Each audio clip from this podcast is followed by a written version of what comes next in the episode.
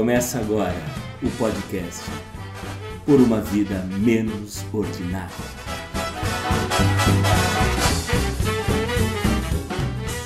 Para quem, como eu, está desde março respeitando o distanciamento social, com certeza não está sendo fácil.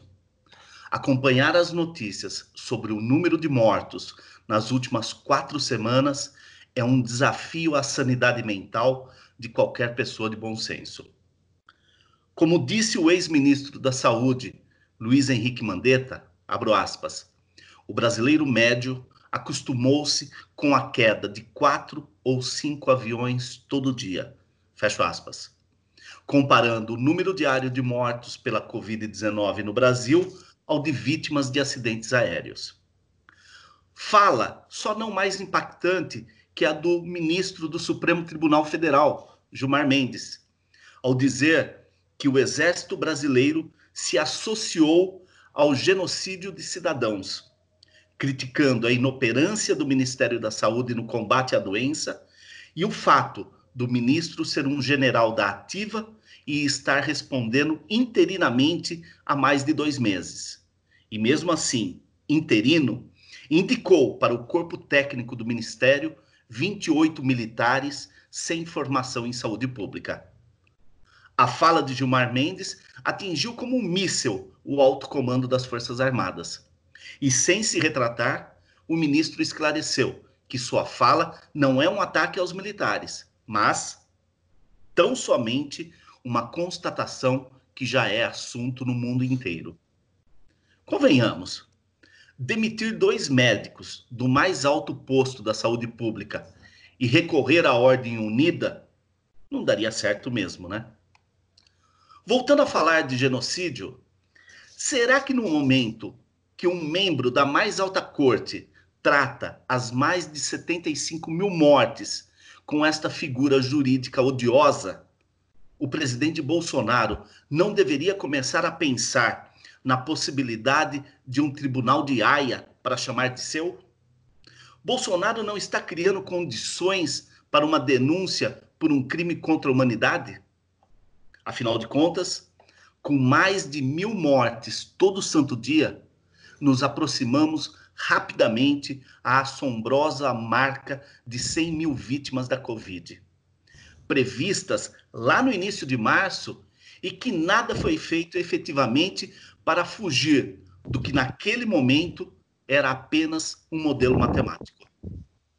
Mas me permitam falar um pouco mais do meu isolamento. Tenho experimentado nos últimos 28 dias algo novo e bom. Não ouvir os gritos e arroubos de Bolsonaro pela manhã e à tarde. Isso me traz uma falsa impressão de normalidade. Não ter aquela cara sociopata de olhos esbugalhados e seus desfiles e cortejos macabros é bom. Em silêncio, segue também parte da esquerda no país. Como calados estão os movimentos midiáticos e de rede social que surgiram com tanto auê contra o fascismo bolsonarista. Lula tinha razão quanto a essas iniciativas da chamada sociedade civil? E as eleições de novembro? Qual é o papel das esquerdas e do campo democrático no combate a esta guinada à direita que o Brasil deu? Eleição nas capitais e o enfrentamento político com vistas a 2022. O que esperar? Tudo isso e muito mais aqui e agora, no podcast Por uma Vida Menos Ordinária, número 26, formado pelo trio Ternura Vanderlei Vieira, Cristiano Perobon e Juliano Chagas. Olá, Cris, sem saudação rubro-negras, tudo bem? Boa noite, pessoal. É, fala Vande, fala Ju, bem-vindo, Paulo. E a lição da semana é: não chame um genocida de genocida. Muito bem. Ju, tudo bem contigo? Tudo bem, Vande, tudo bem, Cris? Olá, Paulo, obrigado aí já pela presença. Cara, e eu essa semana eu li um, um, pequeno poema do Enfio que eu acho que retrata um pouco o meu otimismo para essa semana. Eu queria compartilhar com vocês. Ele escreveu o seguinte: Se não houver frutos, valeu a beleza das flores. Se não houver flores, valeu a sombra das folhas. Se não houver folhas, valeu a intenção da semente. Então é com, é com esse otimismo do Enfio que, que eu gostaria de abrir esse episódio nosso. Bom, começar com um enfio é sempre bom, né? Bom, hoje reforçando o time, é, está conosco Paulo Maleba. Ele é doutor em ciência política, professor na Faculdade Latino-Americana de Ciências Sociais, a Flaxo. Ele é presidente do Sindicato dos Bancários de Jundiaí Região e ex-vereador pelo Partido dos Trabalhadores na cidade de Jundiaí. Paulo, tudo bem? Obrigado pela tua presença. Por favor, fique Olá, à vontade Vanderlei. com suas considerações iniciais. Tá certo. Obrigado, Vanderlei, Juliano, Cris, pelo convite. Né? Agradeço aí a, o espaço para a gente conversar um pouco a respeito desse momento tão difícil, complexo da nossa história, né? E desafiador, sem dúvida alguma, num contexto de uma pandemia que vem sendo tratada com muito descaso e com grande dose de crueldade e negligência. Mas é, é, importante, é fundamental que esse debate aconteça, que a gente possa aprofundar um pouco o entendimento sobre esse momento e também as perspectivas que a gente pode vislumbrar para o futuro, né? O que dá para construir diferente disso que está colocado hoje no Brasil e em alguns lugares do mundo, né? Um dos das primeiras mudanças que podem repercutir aqui no país é justamente a, a, a eleição nos Estados Unidos que nós vamos ter esse ano se o Donald Trump continua ou não no poder. Isso pode ter um impacto certamente grande sobre os planos e os projetos políticos é, do atual mandatário brasileiro. Paulo, eu vou começar aqui a nossa conversa é, pegando emprestado, é, citando um texto do Vladimir Safatli no site É o País, em 18 de fevereiro agora de 2020 com o título Como a Esquerda Brasileira Morreu. E eu quero emprestar dele aqui, né? Vou, vou pensar uma, uma parte do texto dele. É, e nós começamos com esta afirmação do, do professor Safatli. Abro aspas. Aqueles que acreditavam em alguma forma do colapso Bolsonaro, do colapso do governo Bolsonaro e de sua base, precisam rever suas análises. O que vimos foi, na verdade, outro tipo de fenômeno, a saber, a inoperância completa do que um dia foi chamado de a esquerda brasileira, enquanto força opositora. Não que se trate de afirmar que ela está diante do seu fim puro e simples. Melhor seria dizer que de um longo ciclo que se confunde com sua própria história termina agora. Fecha aspas. Eu só quero contextualizar, Paulo. Ele diz aqui, é, é, ele se refere a este fim da esquerda e este modelo como o sintoma de um grupo que não é mais capaz de impor outro horizonte econômico, político e só conhece um horizonte de atuação, o populismo. Então ele fala muito é, dentro desse populismo do lulismo. Então, a primeira pergunta que eu queria fazer para você é: a esquerda brasileira morreu? A esquerda brasileira está é, é, é com, com, uma, uma, um sentido de letargia nesse momento, em decorrência da, da vitória da, dessa extrema-direita e, e, tudo que se deu é, nesse, nesses 18 meses que nós estamos com com o Bolsonaro, é, ou a esquerda brasileira está passando por um, por um momento de, de reflexão, Paulo? Qual que é a tua opinião com relação à esquerda brasileira e essa e esta força opositora? Não, é, eu considero que a esquerda não não morreu, não não acabou, né, mas de fato ela se encontra num processo de é, desorganização, está desorganizada, atordoada é, e presa a velhas formas de, de pensar e fazer política. É, inclusive, por conta disso, tem dificuldade de mobilizar, né, de conseguir dialogar com esse novo contexto que a gente, que a gente vive, né, não só de, de, redes sociais, mas de formas de, de se pensar né, cada vez mais individualistas, né, os ideais, aí, digamos, do, é, do conservadorismo, enfim. Todas essas questões fa falaram mais fundo à população do que a esquerda tem conseguido apresentar alternativa.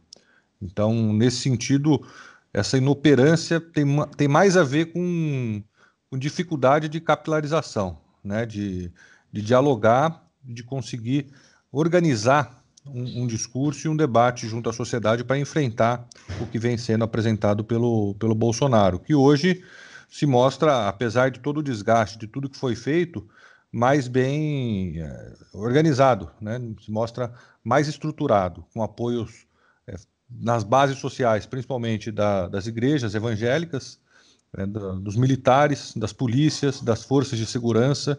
Né? Ele tem essa base social bem sólida. A esquerda é, passa por um processo em que não há claramente uma base social de sustentação, porque o, o sindicalismo que foi durante os anos 80, é, 90 e em boa medida durante o governo, os governos do PT, um esteio para a esquerda, ele perde esse protagonismo, vem sendo não só no Brasil, mas no mundo inteiro atacado, vem perdendo força, vem perdendo protagonismo, e grande parte dos trabalhadores hoje, até em razão das mudanças do mundo do trabalho, são, estão na informalidade, nas novas formas de, de, de contratação, enfim, dialogam de maneiras muito diferentes que não aquelas velhas bases tradicionais, de sindicatos, de movimentos sociais e de partidos políticos. Então a esquerda enfrenta essa desorientação, né? sofreu um baque muito forte ao longo do processo do impeachment da Dilma, né? de forma geral atingiu a esquerda, né? em particular o PT, mas em geral a esquerda é, no seu discurso de combate é, às desigualdades, essa mensagem da esquerda de, de, de, de coletividade, enfim, todo esse, esse ideal da esquerda perdeu força é, na, na consciência coletiva. Com isso, é, a esquerda precisa reinventar e precisa se reinventar e conseguir estabelecer novas formas de diálogo né, e mobilização popular, que hoje me parece que é o grande desafio. Eu vejo que há lideranças né, da esquerda em várias de suas vertentes, e é importante você colocar as esquerdas, né, porque ela é um campo político amplo, diverso, heterogêneo, cada um tentando fazer da sua maneira, seja no parlamento, seja através dos movimentos, alguma forma de enfrentamento e de diálogo mas com dificuldades em razão desse discurso que está um pouco é, desgastado e não se encontrou ainda uma nova forma de conversar com, com a sociedade. Talvez seja isso que você coloca. Momento de reflexão, pode ser. Acho que mais que nunca é necessário se refletir os novos rumos e os caminhos que a esquerda pode adotar daqui para frente. E passa pelas eleições desse ano, por exemplo. Paulo, é, o Vanderlei citou o professor Vladimir Safatli, eu, que, é um, que é um cara que eu gosto muito, que eu leio bastante também. E outro estudioso que eu gosto bastante é o professor Marcos Nobre, da Unicamp, né? Eu tenho lido bastante ele também. E nas últimas entrevistas que ele deu, se eu não me engano também para o El País, ele falou que o governo Bolsonaro é, tende a ser um governo de guerra, o que ele chama de um governo de guerra, para um governo para poder se manter realmente no poder. É, e o Bolsonaro, na, na, opinião dele, né, tenta desconstruir as instituições por dentro. Né? E para reverter esse quadro, né, ele ainda aponta que seria preciso que as forças do campo democrático, e aí da direita, de centro e da esquerda, que houvessem pontos de convergência, né, que pudessem criar mecanismos de diálogo, porque se a gente pensar de uma forma, por exemplo, se a gente pensar no impeachment, como, como ele fala, é, não é uma construção simples, não basta apenas ter vontade de tirar um presidente. Né? É preciso que esta construção seja muito bem articulada, que tenha uma base social. Né? Como você já falou que a esquerda hoje, as esquerdas, né, estão meio que desarticuladas, que faltam diálogo entre as esquerdas, você acha que é possível romper também essa bolha de ficar um discurso só entre as esquerdas e procurar se aproximar, por exemplo, do setor das forças democráticas de centro e mesmo de direita, Você acha que o país hoje, é, nessa, nessa luta que nós estamos vivendo em função da pandemia, você acha que ainda há espaço, há possibilidade para essa convergência de diálogo, para além das forças de esquerda?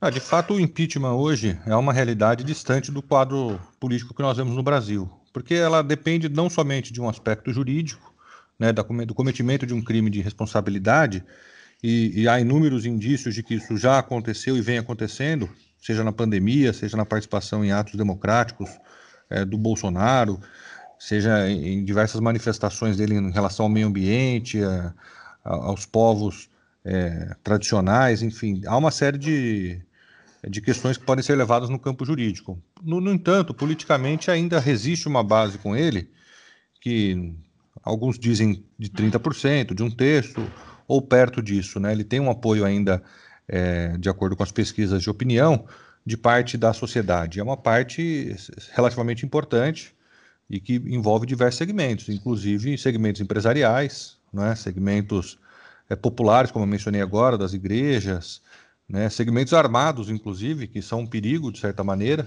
tá certo?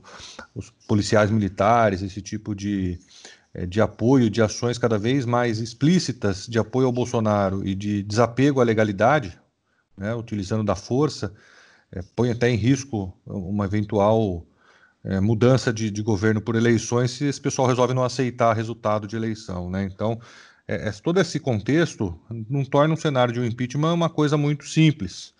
Né? Aliás, eu acho que até um momento que a gente deveria repensar a questão do, do parlamentarismo no Brasil, porque é, o processo de impeachment é algo politicamente custoso, alongado, difícil, desgastante para o país, para as instituições, é, ao passo que uma mudança no regime parlamentarista, que é o que o Brasil vem apresentando, né, a demanda de alteração é, no seu comando com uma certa frequência, é, seria mais, seria menos traumático, né? Se houvesse um, um processo é, de parlamentarismo que você pode dar o voto de censura, o apoio, eleger o primeiro-ministro. Enfim, eu acho que até cabe essa, essa reflexão. Eu vejo que existe hoje uma frente de oposição ao Bolsonaro, uma frente ampla, é uma frente diversificada de forças políticas, cada uma ao seu modo se opondo ao governo Bolsonaro. Isso desde a esquerda até a centro-direita, né, setores da, do centro, da direita, que se colocam hoje como oposição e críticos ao governo Bolsonaro por diversas razões, né? E, e, inclusive gente que apoiou ele, né? Pessoas, grupos políticos que o apoiaram e hoje se colocam na oposição ao Bolsonaro. No entanto, eu não consigo enxergar neste momento o, o que compartilhem, né? Tanto da esquerda até a direita, um objetivo comum, ou seja, não há uma agenda mínima que unifique essa frente de oposição ampla é, no, mesmo, no mesmo propósito, né? enfim, com o mesmo horizonte. Esse eu acho que é o grande desafio. Então, existe uma frente, uma frente política abrangente que se coloca contra o Bolsonaro, mas que não está articulada é, formalmente, institucionalmente, na forma de uma frente única, por exemplo, como houve na, na Direta Já, em que você tinha forças políticas diferentes, de diferentes espectros, de diferentes classes, de frações de classes unidas, representadas por sindicatos, partidos e representações distintas. Isso hoje eu estou vendo com uma certa dificuldade de sentar numa mesa e conseguir fazer uma frente única, algo parecido com uma aliança política que tivesse uma agenda mínima. Essa agenda passaria por chegar a um acordo, por exemplo, do que fazer frente ao governo Bolsonaro. É uma oposição somente, é, ou é também um processo além disso, dar um passo e solicitar e organizar um impeachment, né, mobilizar em torno de um impeachment, ou se é, é o seu objetivo é mantê-lo e deixar o Mourão, se é pressionar para derrubar a chapa. Todas essas cartas na mesa me parecem que tem sido o grande desafio, né, de, de, de conseguir, vamos dizer, criar uma única, uma, uma aliança única, uma frente única capaz de de ponderar frente ao Bolsonaro. Eu ainda não consegui é, é, identificar que, que, há, que haja essa possibilidade. Quero dizer, setores mais à esquerda acreditam que o processo deve ser o impeachment, setores mais à direita grosso modo, né, ou mesmo na centro-esquerda, como o próprio Ciro Gomes, o PDT, entendem que não é possível fazer um impeachment agora e seria um trauma muito grande. Temos que conviver com o Bolsonaro por mais dois anos e meio. Nisso, por enquanto, não há consenso ainda, e eu não vejo, num curto prazo, pelo menos, essa possibilidade, porque passa por outros aspectos, né? Por exemplo, há os que não, os que não são favoráveis, os que são opositores ao Bolsonaro, mas concordam em linhas gerais com a política econômica de viés mais liberal adotada pelo Paulo Guedes. Então, esse aspecto deve ser ponderado. Ou seja, é, a gente vai defender a saída do Bolsonaro por algum, por algum aspecto, né, do, do ponto de vista político e de tudo, todas as bizarrices que ele representa, mas queremos preservar a agenda econômica ou não, queremos que ele saia também por conta da agenda econômica, também por conta da agenda ambiental, né, e, e não somente por alguns aspectos. Então, uh, isso tudo demanda uma, uma, articulação que não me parece no momento uh, que essa frente ampla tenha capacidade de, de organizar conjuntamente. Tudo bem. Cris, não, é, aproveitando esse final da fala, Paulo, é, a gente viu com, com, com essa questão da pandemia, você ter, por um, pelo menos por um primeiro momento, né, que vem durando até, até há pouco, um certo freio nessas políticas é, é, ultraliberais né, que, o, que o Paulo Guedes vinha tocando. Né? E você tem aí, de uma certa forma, uma defesa do SUS, que é uma conquista importantíssima né, do, do, do, do povo brasileiro. É, uma fala muito forte pela renda básica, que é um projeto que sempre foi muito defendido pelo, pelo Suplicy, né, do PT. É, e também a gente, a gente vê uma, uma, uma aceleração é, é na questão da, do, do mundo digital que também se representa na precarização do trabalho, de uma certa forma. E aí eu falo mais especificamente é, nesses movimentos aí de paralisação de motoristas de aplicativo, entregadores. Você não acha que com é, essas pautas é, o campo democrático está perdendo uma chance enorme de se conectar com demandas é, verdadeiras, né? demandas que de uma certa forma ele perdeu o campo durante a última eleição é, presidencial? Sim, tá. está se perdendo esse tempo, concordo. É, o campo, o político da progressista deve se conectar com essas formas de organização que surgem, são próprias do, da precarização do trabalho, não é? O trabalho ele vai adquirindo novas formas, né? Se, se pode se tirar os sindicatos do, da jogada, é, fazer alterações que deixem os trabalhadores mais flexibilizados.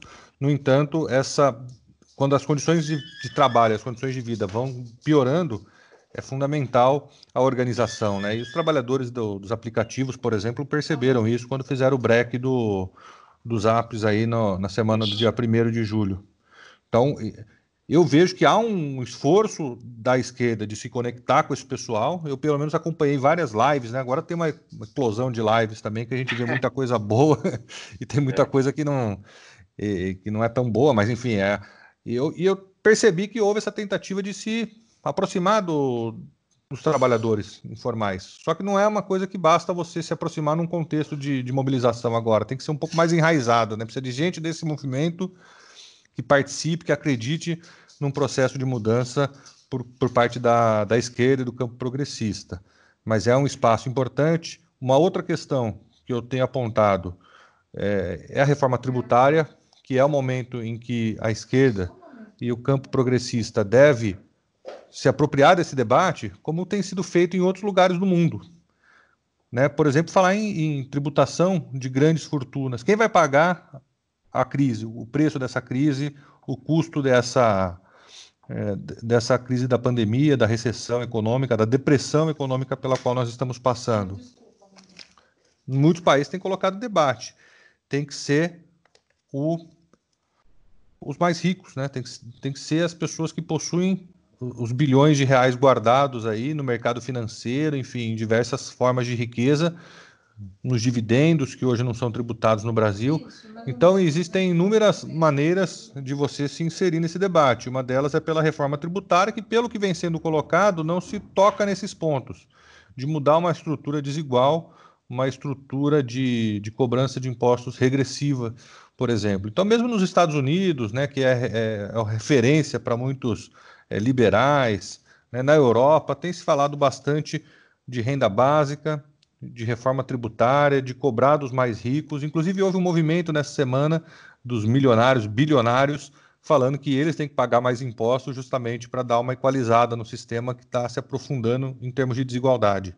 A concentração de renda vem se agudizando no, no mundo todo, no Brasil em particular, acentua-se a concentração de renda, e essa tem que ser uma pauta do campo progressista da esquerda divisão, distribuição de renda, acesso à riqueza socialmente produzida. Né? Toda a sociedade produz uma riqueza e essa não pode ficar concentrada na mão é, de poucos né? e o Estado com uma enorme dificuldade de conseguir estabelecer políticas para garantir a renda básica das famílias, inclusive para garantir a, a, a questão da sobrevivência dos pequenos negócios. Cristiano? Sim. Não, é, não, Paulo, é, eu, eu, falei um pouco dessas, dessas demandas, né, desse distanciamento, ou é, o tempo que está se perdendo, ou as chances que vão, vão passando, porque eu, te, eu tenho uma impressão que a classe política, também a esquerda, ou, eu gosto muito de falar da centro-direita, né, das pessoas, porque a gente está num. Nós estamos nós estamos no, no limiar muito complicado, né? É, a gente vai ter que voltar à civilidade para dividir novamente o campo político.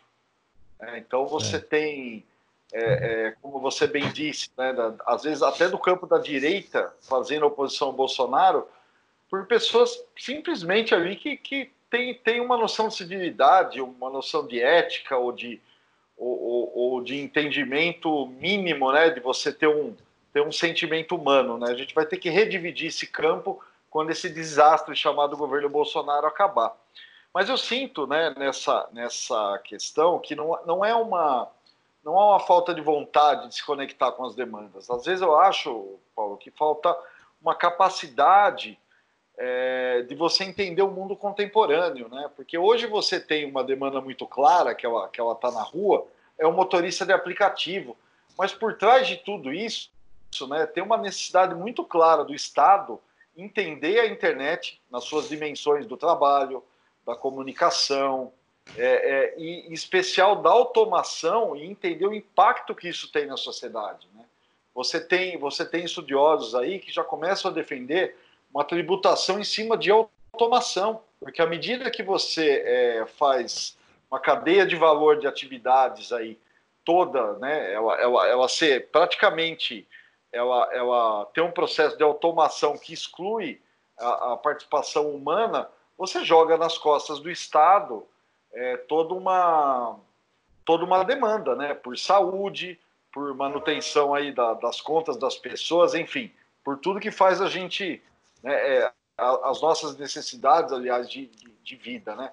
E aí, não, não, obviamente, não, não entrando muito nessa nessa questão em particular, eu vejo a classe política muito é, é muito despreparada para liderar esse processo de que não é mais nem de modernização, mas, mas sim de conversar com, com esse contemporâneo, entendeu, Paulo? Isso eu, eu, eu fico um pouco um pouco inquieto e um pouco complicado, porque a gente não vê uma nova liderança é, é, que consiga ter essa visão. É, e isso uhum. tudo vai explodir em, em todo tipo de demanda que vai ter que ser respondida pelo Estado, no fim das contas, né? Exatamente. O... Porque os direitos, vamos pensar em termos de qualidade de vida né, das pessoas que, né, que estão aqui na sociedade, não, brasile... não apenas brasileira, mas mundial. Mas no caso brasileiro, por exemplo, está muito atrelado ao trabalho. Né? Historicamente, os direitos que as pessoas desfrutam, os direitos trabalhistas que dão certa proteção social às pessoas, estão ligados a um contrato de trabalho, a carteira assinada, ao fundo de garantia, cobertura previdenciária né? E nós temos um sistema único de saúde, como você bem disse, referência fundamental e cada vez mais, frente à pandemia, mostra-se importante. Quando, quando você passa por um processo de, de automação, e não só de automação, né, de, de é, de reorganização mesmo do, da produção, do mundo do trabalho, de novas formas de vivência, as pessoas estão menos protegidas por contratos de trabalho. A maioria hoje do brasileiro, dos brasileiros trabalham por conta própria ou são pejotizados, né? São microempresas que prestam serviços. Isso é muito comum na área de comunicação, em diversas, em diversas outras áreas.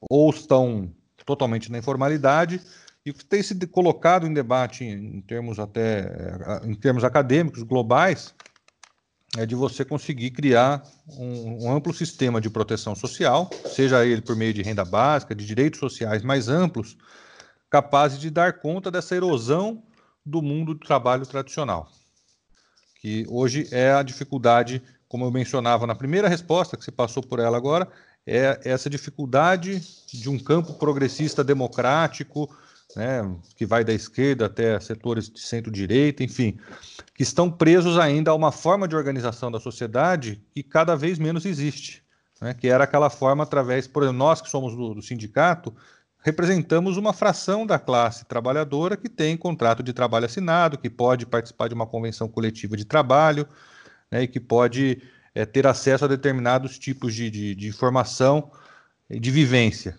que não é a realidade da grande maioria hoje, que está sobrevivendo de formas distintas e estão né, na mão dessas novas formas é, de automação, de tecnologia, de comunicação.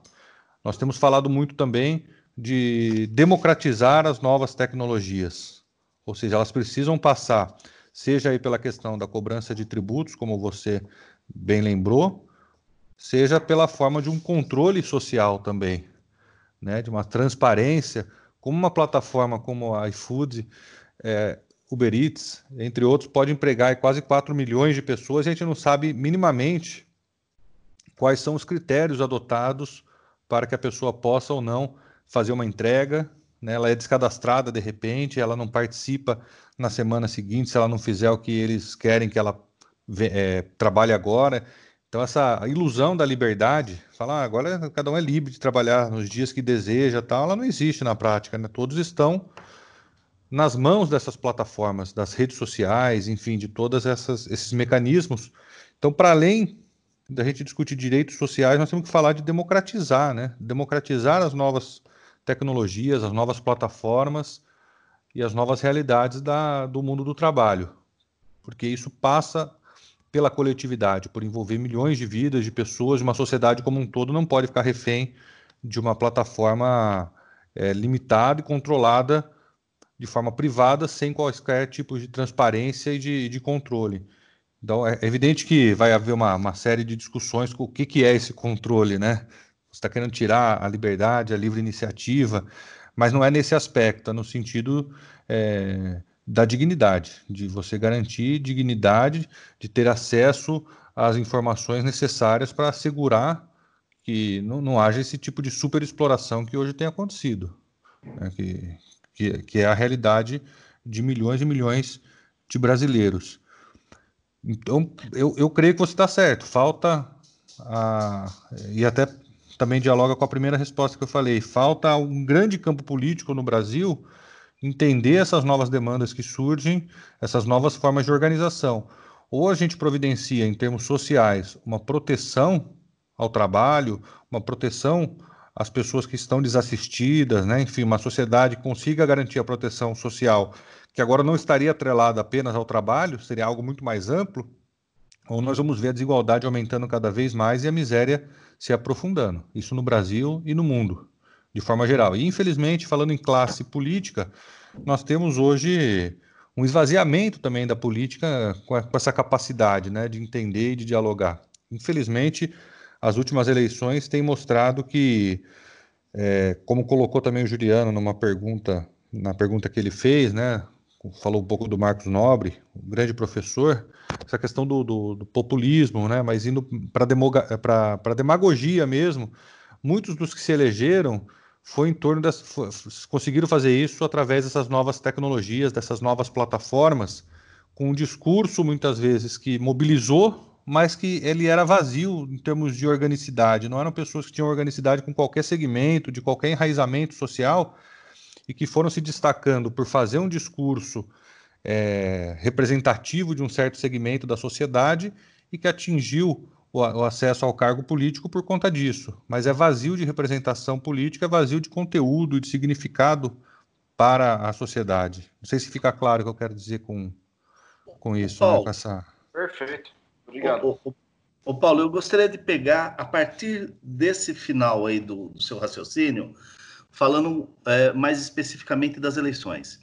Se nós pegarmos os resultados das eleições de 2016, é, pela, pelos eleitos né, e pelos partidos que, que elegeram seus prefeitos, a gente vai perceber que 2016 já é um efeito é, muito forte ali da, do, do movimento 2013 e depois toda aquela ação midiática da Lava Jato, né? Porque se nós pegarmos uh, as capitais, por exemplo, uh, hoje nós temos oito capitais uh, comandadas pelo PSDB, quatro pelo PMDB, três pelo DEM, três pelo PDT, que talvez seja ele e o PSB com, com duas prefeituras, os, os que se alinham mais aqui no campo da, da centro-esquerda ou, ou centro-direita, não sei, tem que ver quem são essas, esses prefeitos, né? Mas é, dessa dessa parte aqui da esquerda, um prefeito da rede, né, na, na, nas capitais, depois temos PSD, PRB, Cidadania e o PV, que também completamente descaracterizado. E se nós uhum. pegarmos as, dos, as 99 eh, cidades, maiores cidades brasileiras, de novo, nós temos um perfil muito semelhante a esse das capitais, né? Quer dizer, o, o PCdoB tem uma, uma prefeitura, a rede tem duas, o PDT aquelas mesmas três das capitais, é, o PSB vai para nove prefeituras e o resto tudo, é, o PSDB 28, mas é importante lembrar que essas 28 prefeituras do PSDB, né, incluindo oito capitais, é, o PSDB foi um partido que derreteu nas últimas eleições, né? Nas eleições é, presidenciais do ano passado, né? Então, isso é, reflete é, o PSDB de 2016, né? Esses números que eu estou dando, mas que teve uma performance horrorosa agora é, nas eleições passadas de 2018, né? Então, em dois anos, o partido derreteu. É, nós temos o Bolsonaro que não conseguiu é, fazer com que o Aliança se tornasse um partido é, em tempo para concorrer a essas eleições, ou seja, aqueles caras que estão aí, é, é, que são é, aliados do Bolsonaro em contestes, esses caras terão que procurar outras legendas, né? Muito provavelmente os PTBs da vida, os PRB da vida, aliás, o PTB com uma grande chance, né, pela aproximação do Roberto Jefferson. PRB, é, é, o DEM, essas coisas que não sei se o DEM teria tanta simpatia, mas tem o PSD, enfim, partidos aí mais é, com essa característica de aluguel, né, de, é. É, é, que, que, que, se sujeitariam a isso, né. então, eu, eu, percebo o seguinte, que os partidos que, que, que são com essa orientação é, de esquerda, eles têm uma camada é, a, a, a, transpor que ela vem além de 2018, né? Ela vem a, é, antes de 2018, vem de 2016 de todo esse movimento, 2013, Lava Jato e tudo mais, movimento de rua, impeachment, essa coisa toda, bum. Então, é, na sua primeira fala, com, com, relação à minha pergunta, você diz assim que é, as esquerdas elas podem estar passando por um momento de reflexão, mas necessariamente parece mais uma desorganização nesse momento, né? Assim, das ideias e, e, e, das frentes a, a atuar. Uhum. Tendo esse cenário, é, isso é, nos coloca como uma um, aliás, é, antes de, de, de falar só da, das eleições, nós temos uma, eleições atípicas também, né? Eleições em que nós vivemos uma pandemia, viveremos até lá é, um, um, número de mortos por conta da, da Covid-19 é altíssimo, se a gente está imaginando aí que a gente pode chegar nos 90 mil até o final desse mês, a continuar no ritmo que nós estamos. É, nós não dá para imaginar como que nós estaremos em novembro. Então, também tem uma carga emocional, tem uma carga de revolta, tem uma, uma carga de, de, eh, de pobreza, né? Porque muita gente perdeu emprego, é, até as eleições, muito provavelmente os auxílios, mesmo que eles continuem, mas o governo já quer diminuir esse valor. Então, quer dizer, é uma eleição onde e buscar voto é uma é mais difícil do que normalmente é, porque existe uma, uma animosidade, existe um, um, um, sentimento ruim nas ruas, né? Assim, é, diferente do que foi 2016, diferente do que foi 2018, mas um sentimento ruim também. É, isso, isso tudo é, somado é uma dificuldade além, né, para pra, as esquerdas é, elaborar um discurso é, de campanha nesses próximos dois meses que fure todas essas barreiras. Você não acha, Paulo? Sim, é, certamente. Eu, eu até eu sou um pouco reticente, né? Tenho até um, uma certa aflição de pensar numa eleição neste ano de 2020. Sinceramente, essa decisão de mudar para um mês depois, não sei se muda muito a realidade. É, é um momento em que nós temos uma, uma mortalidade de 75 mil brasileiros e vai passar de 100 mil, infelizmente, pelo ritmo.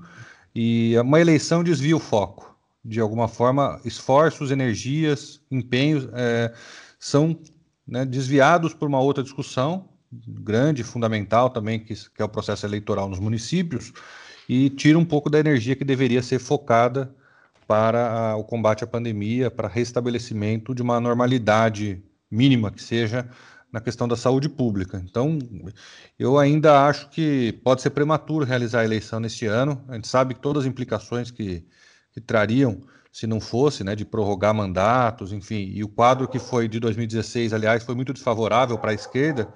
Mas é. Tá dando para ouvir um cachorro latir para vocês ou não? Faz parte, viu? Sim, faz ah. parte. É o novo ah. normal. É. é o novo normal. Então, é, seria ruim para a esquerda, de certa maneira, você prorrogar. Mas eu, eu, vejo que ainda é muito temerário de fazer, tá certo? Porque os prefeitos, os governadores, os, os, o campo, né, os representantes políticos acabam pensando na reeleição, pensando na eleição, em qualquer medida que vai tomar na saúde pública, daí começa a pensar em reabrir para agradar certo segmento que está pressionando, daí fecha de um outro lado porque tem gente reclamando que está abrindo. E em vez de se pensar prioritariamente na saúde e na garantia de sobrevivência das pessoas, acaba se pensando nos dividendos políticos. Isso já acontece num ano que não é eleitoral, quanto mais as, as vésperas de uma eleição. Então, esse é um primeiro aspecto. E, e uma colocação que você faz é, é verdade. Em 2016, quem derreteu foi o PT, de grande, de grande medida, o PT foi é, sumiu do mapa né, nas eleições de 2016 principalmente no centro-sul do Brasil. Né? Teve aí vitórias no Nordeste, em cidades menos é, relevantes do ponto de vista econômico, político, mas no centro-sul do Brasil perdeu é, na maioria das cidades, no estado de São Paulo, né? E em 2016 o PSDB emergiu como uma grande força é, política com tudo para retomar o, o, governo em 2018, né? O MDB também, né? O PMDB saiu fortalecido em 2016. E, aliás, em 2014, mesmo com a vitória da, da Dilma, muito impulsionada pela, pelo êxito que, que foram os governos Lula, né, o Lula saiu com uma aprovação muito alta, que foi possível eleger a Dilma, e no esteio ainda de vitórias e conquistas sociais, conseguiu reeleger a Dilma com muita dificuldade. Mas naquela ocasião já notávamos o PSDB saindo muito fortalecido em termos de bancada na Câmara Federal, no Senado, né, bem representado em diversos estados. E tudo isso se perdeu em 2018, né, quando o Aécio Neves, em 2017, ele foi pego naquela situação com a JBS, quando o PSDB se mostrou mais comprometido com as investigações, né, que ele, ele vinha acusando ali do que se imaginava, o PSDB pagou um preço altíssimo. Em 2018 acabou sendo o grande derrotado. Em 2000, se em 2016 foi o PT, em 2018 foi o PSDB que sai muito derrotado das urnas, porque não conseguiu fazer uma bancada relevante no Congresso, perdeu estados importantes e também o seu candidato a presidente, o Alckmin, Inclusive, hoje saiu uma notícia que ele foi indiciado pela Polícia Federal, né? Assim 2010. como o Serra havia. É. É uma coisa que surge depois de tanto tempo de forma inexplicável, né? Por que, que não surgiu antes? Mas o, o Alckmin ele fez quantos por cento da, da, do total, né? Cinco, nem 5% dos votos, ou em torno disso. Ou seja, saiu muito enfraquecido, uma figura com o peso político do Geraldo Alckmin, que havia ido para o segundo turno, que foi governador e que representava um partido até então é, muito bem posicionado. Ou seja, isso jogou uma carga de incerteza e de pulverização na política muito forte, porque você tem agora um cenário ainda mais fragmentado no quadro partidário brasileiro e a tendência, a meu ver, nesse ano de 2020 é que os partidos do centrão ganhem novamente projeção né, eles consigam ocupar mais espaços ainda. Então, o que, é o centrão aí, né? Esse partido, como você bem citou, fisiológicos, né? Acho que até você quer complementar a pergunta, né, Juliano? Não, é, fique à vontade para terminar, Paulo. É, a minha questão era é, é mais, é, sim, para completar um pouco o que o Vanderlei a, já falou muito bem, é, dentro dessa lógica que você está falando também do, do voto de 2018. Eu também concordo plenamente com você. Eu acho que nesse ano a gente não tem um ambiente saudável para fazer nenhum, nenhuma eleição, mas que tudo indica que essas eleições vão acontecer mesmo, né? apesar da pandemia, apesar desse ambiente é, horroroso que a gente está vivendo, né? que deveria sim, concordo com você, que deveria ser focado na saúde, enfim, nas condições básicas né, para a gente poder passar essa pandemia com o mínimo de, tragédia possível, mas tudo indica que as eleições realmente acontecerão em novembro. E é, completando o que o Vanderlei tinha colocado, é, os apontamentos do Vanderlei, como que você vê hoje, pensando nas eleições desse ano, esse voto anti-PT? É, você falou um pouquinho da derrota do, do, PT, depois da derrota do PSDB. Na minha opinião, em 2018, é, eu até me surpreendi com a votação do Haddad no segundo turno, né? foi uma votação extremamente expressiva, né, por um candidato que não, assim, foi ministro da Educação, na minha opinião, foi um excelente ministro da Educação, mas nunca tinha sido uma grande liderança dentro do PT, né? É, foi muito, impulsionado pelo Lula, né? É, enfim, eu queria que você fizesse, se fosse possível, uma, uma breve análise. Como que você vê esse voto hoje anti-PT, pensando nas eleições desse ano, né?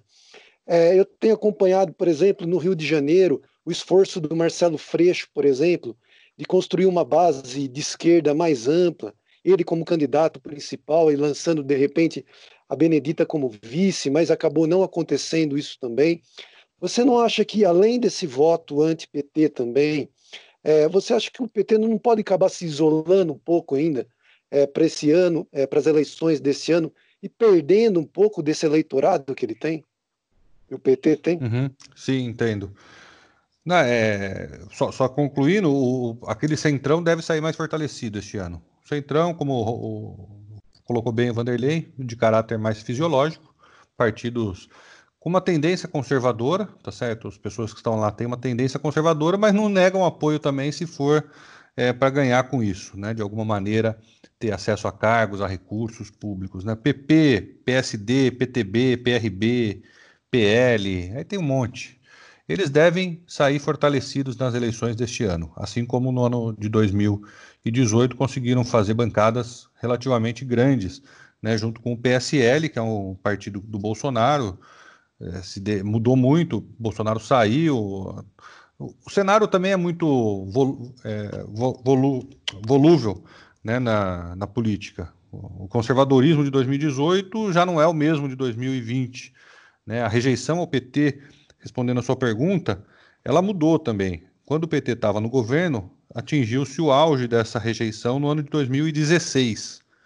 Nunca foi tão é, negativa, nunca havia sido tão negativa a avaliação do PT como o partido mais é, rejeitado pela população.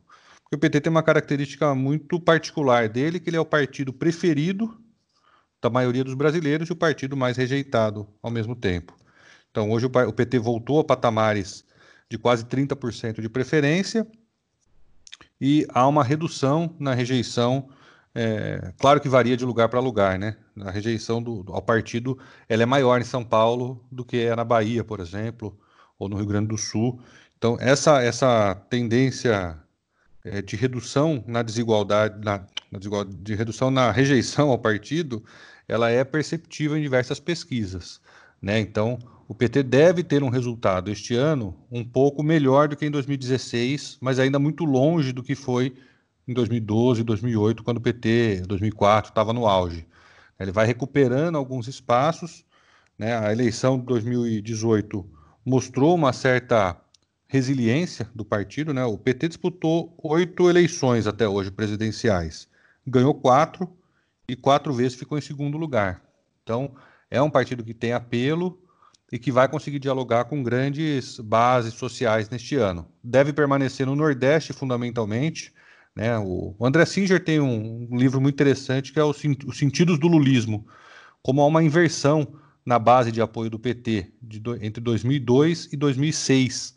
Né? O PT era fundamentalmente apoiado pela classe média urbana no centro-sul do país, no sudeste, em São Paulo, principalmente no sul, e, e durante os governos Lula essa há uma tendência de migração desse apoio para o, o nordeste do Brasil, para as regiões é, mais pobres, onde as políticas sociais surtiram mais efeito e um aumento de rejeição nas regiões urbanas, na classe média, em virtude principalmente do mensalão, dos escândalos de corrupção e, dentre outros fatores, é, guiaram uma, uma, mudança na base social do partido, uma base social desmobilizada, né, que é mobilizada apenas no dia da eleição, para ir lá votar.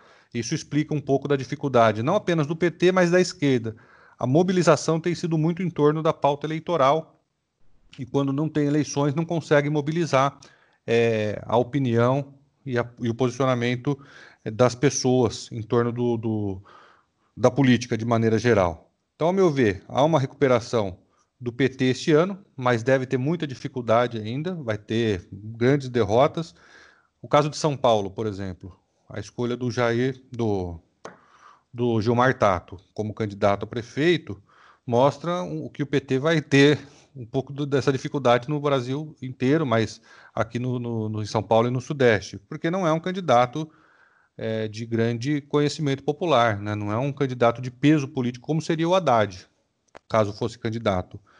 Então, é, é esse tipo de, de candidaturas que o PT vai construindo, elas apontam para novas lideranças, novas tentativas de se reorganizar, mas não devem, no primeiro momento, ter êxito. Né? Essa candidatura do Tato, por exemplo, é uma candidatura difícil de conseguir virar a, a, situação política eleitoral em São Paulo. Se fosse o Haddad, não quer dizer que ele ganharia a eleição, né? mas certamente seria um candidato de uma aglutinação e colocaria o PT numa disputa muito mais crível.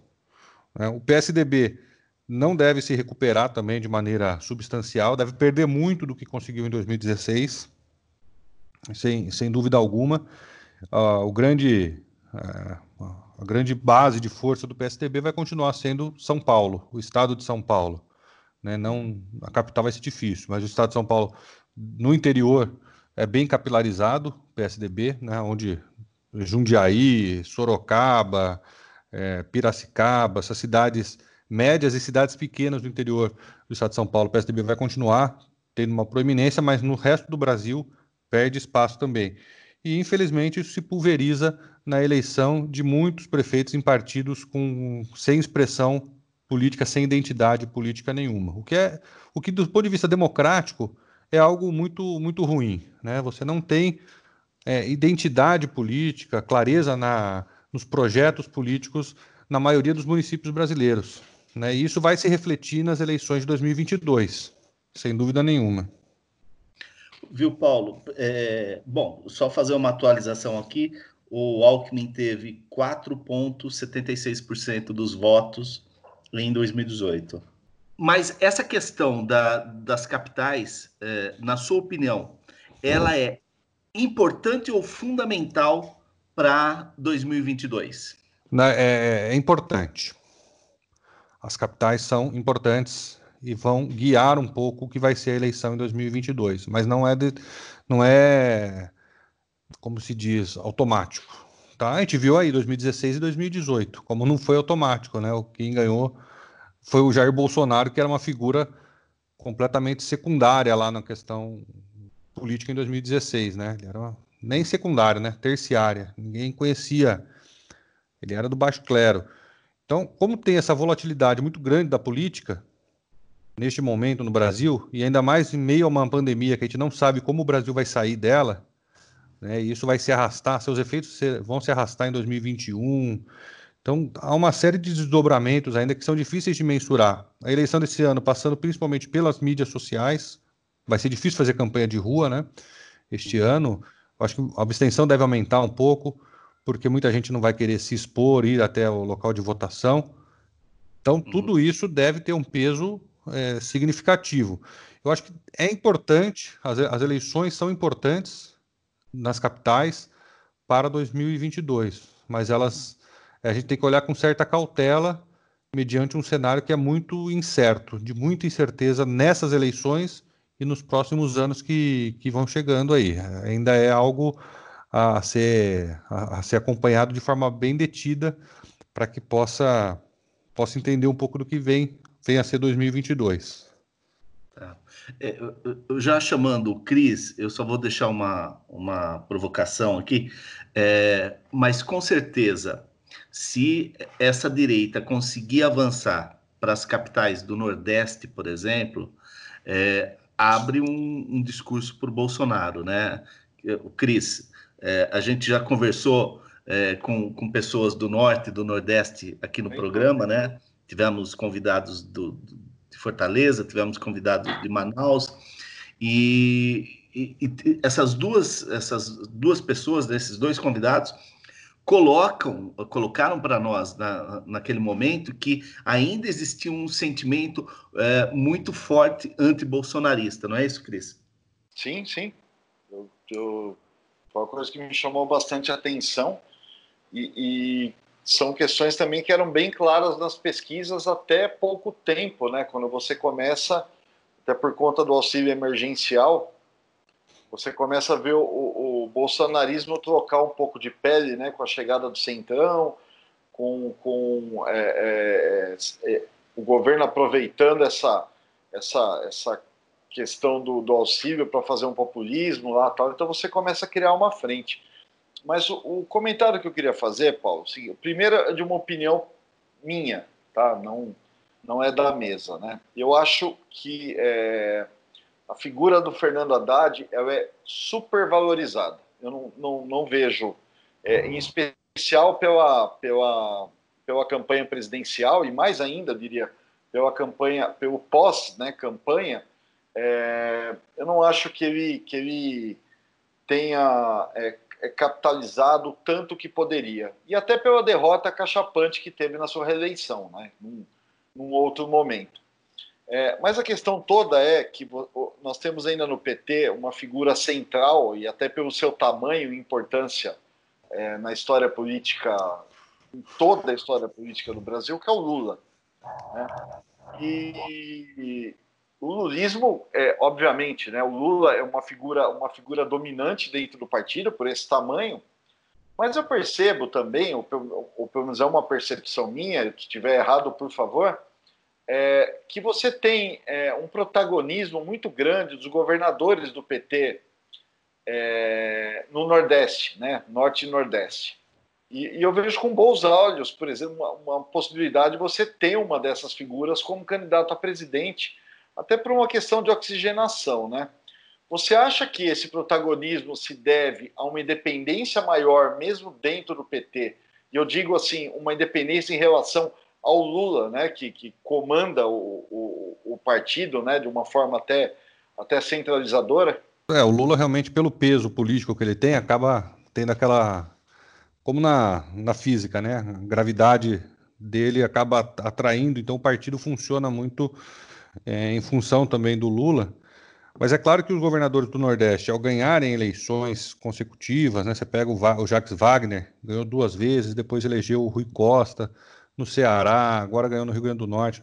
Embora sejam pessoas muito ligadas também ao Lula, mas vão ganhando autonomia, sem dúvida, porque a partir do momento que você elege, você tem os votos, você tem o poder em determinado contexto, Isso muda as relações de força. O PT sempre foi um partido muito paulista. Né? E, com, e, e com as mudanças na conjuntura política, ele passa a ter outros centros agora de poder e de influência, e que vem sobretudo do Nordeste. Até eu imaginei que em 2018 pudesse ter um candidato que viesse do Nordeste. Na minha, na minha impressão inicial, que seria o Jacques Wagner, o candidato do, do PT.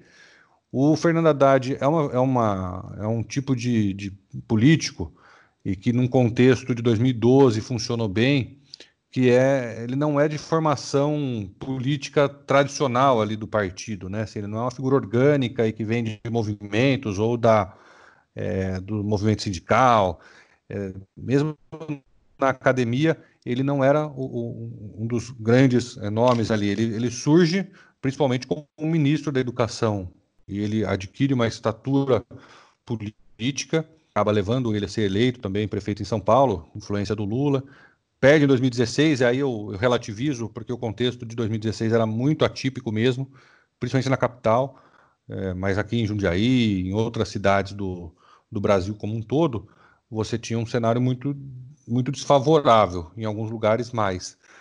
Então, ele não é de fato essa figura do partido que unificaria o partido e que sairia conseguindo deixar um grande rastro. Ele depende ainda de o partido da estrutura se mover com ele, né? diferente de outras, é, de outras personalidades mais organicamente ligadas ao partido que conseguem ter essa, essa própria essa, essa força de deslocar com ele o partido e não, e não depender também desse movimento.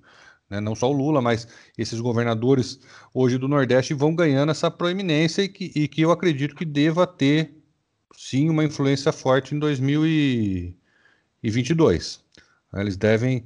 O Haddad hoje eu diria que é o nome favorito para vir a ser um candidato a tentar capitalizar esse campo da esquerda, do PT, enfim, é, é uma pessoa de bastante qualidade, tem um histórico que lhe fortalece, mas nada impede, por exemplo, de desses, dessas figuras importantes que eu mencionei, ou mesmo de outros partidos da centro-esquerda. Né? Nós tínhamos o Eduardo Campos, que era um nome que de muita proximidade com o Lula, acabou saindo candidato em 2014, é, talvez tenha sido prematuro né, na, na ocasião, porque tinha-se a noção de que ele poderia vir a ser um candidato a presidente apoiado pelo PT em 2018. Né? Infelizmente, ele, ele morreu e, e, você tem hoje o Flávio Dino ganhando uma grande projeção em âmbito Excelente nacional. Nome.